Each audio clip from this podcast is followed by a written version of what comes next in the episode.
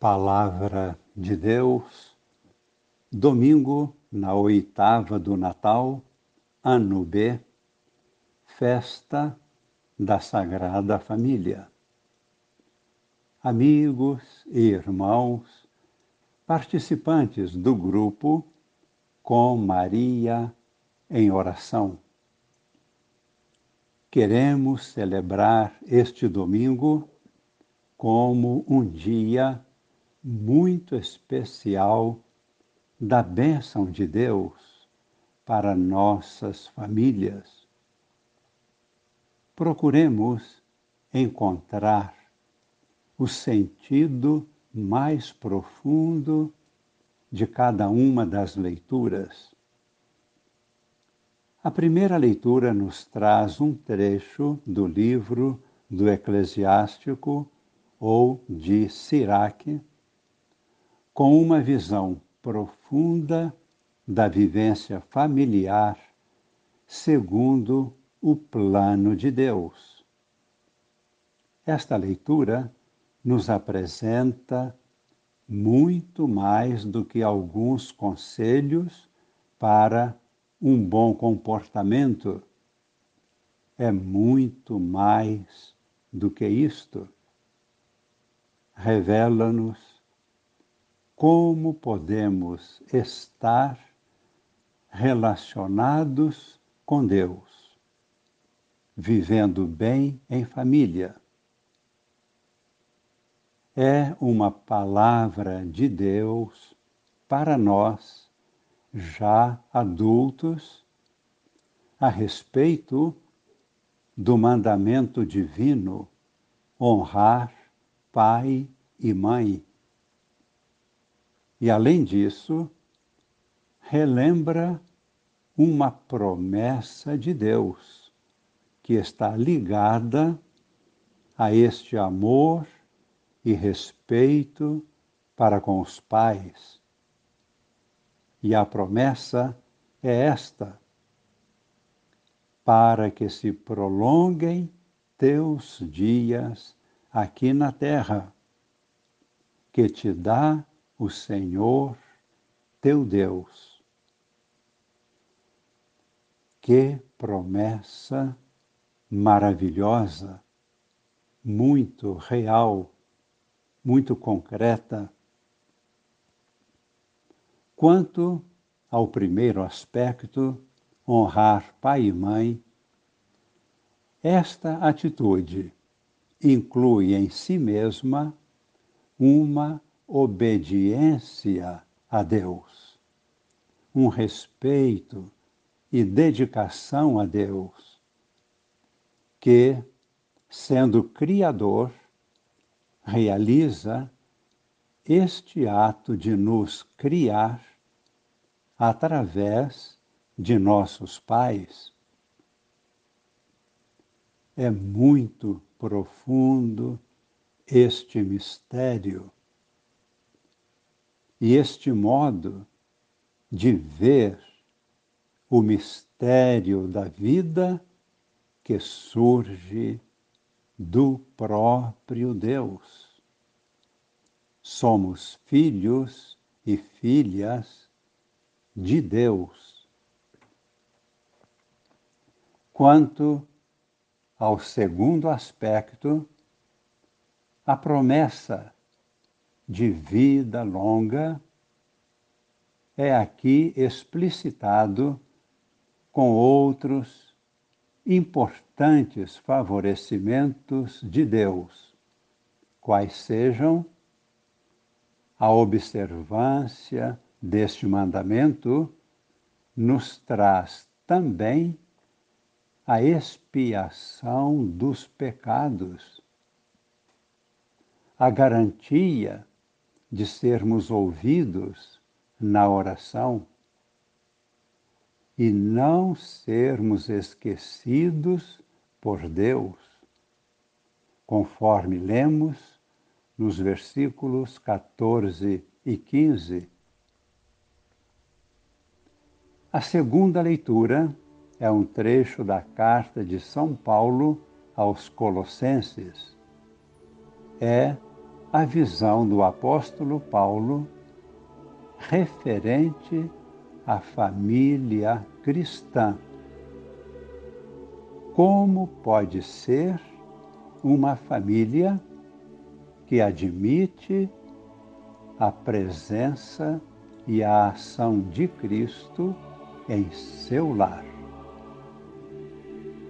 Em primeiro lugar, o apóstolo Paulo entende que o cristão é uma pessoa que ressuscitou com Cristo, ou seja, é uma pessoa que vive uma vida renovada pelo Espírito e pela palavra do Senhor. Em segundo lugar, como consequência, é imitador de Cristo e cumpre a sua palavra, como por exemplo, no relacionamento entre pais e filhos e os irmãos entre si, tendo como base o mandamento do Senhor: amai-vos uns aos outros. E seguem outras importantes consequências, como, por exemplo, a paz de Cristo reina nos corações.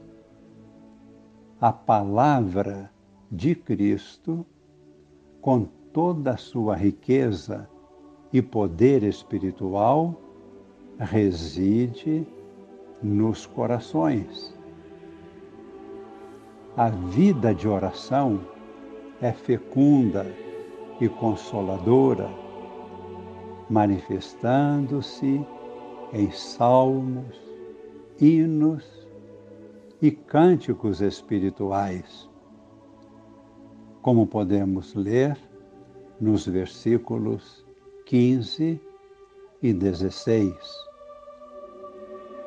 O Evangelho de hoje é de São Lucas, capítulo 2, versículos de 22 a 40. A apresentação de Jesus ao Senhor no Templo de Jerusalém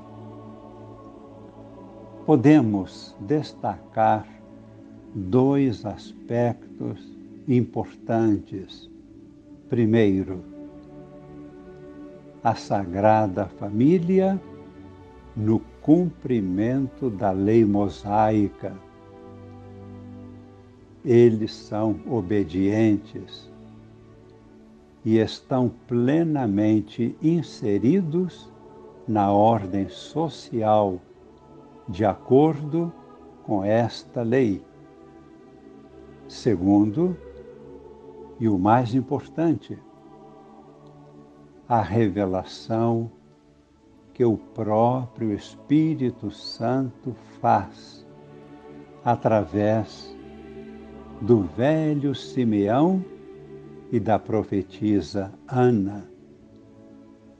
Jesus é revelado como Messias, o ungido por excelência. Jesus é destinado a uma obra de salvação. Em Jesus se cumprirão as profecias referentes ao servo de Javé sofredor. Sua mãe, Maria, está estreitamente unida a seu filho no sacrifício e na dor. Finalmente, este menino será uma luz e obrigará os homens a se decidirem e revelarem os pensamentos ocultos de seus corações. Ele será um divisor de águas. Dará início à nova humanidade em Cristo no coração de Maria. E observemos o nosso momento histórico dos dias atuais. Tudo isto se revelará nitidamente. Oremos no silêncio, humildemente,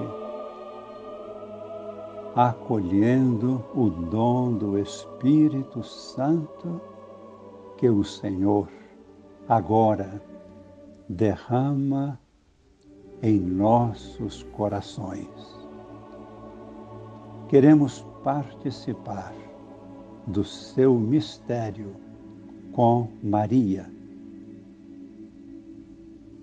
E humildemente pedimos, venha sobre nós e permaneça em nós para sempre a bênção de Deus Todo-Poderoso, Pai e Filho e Espírito Santo.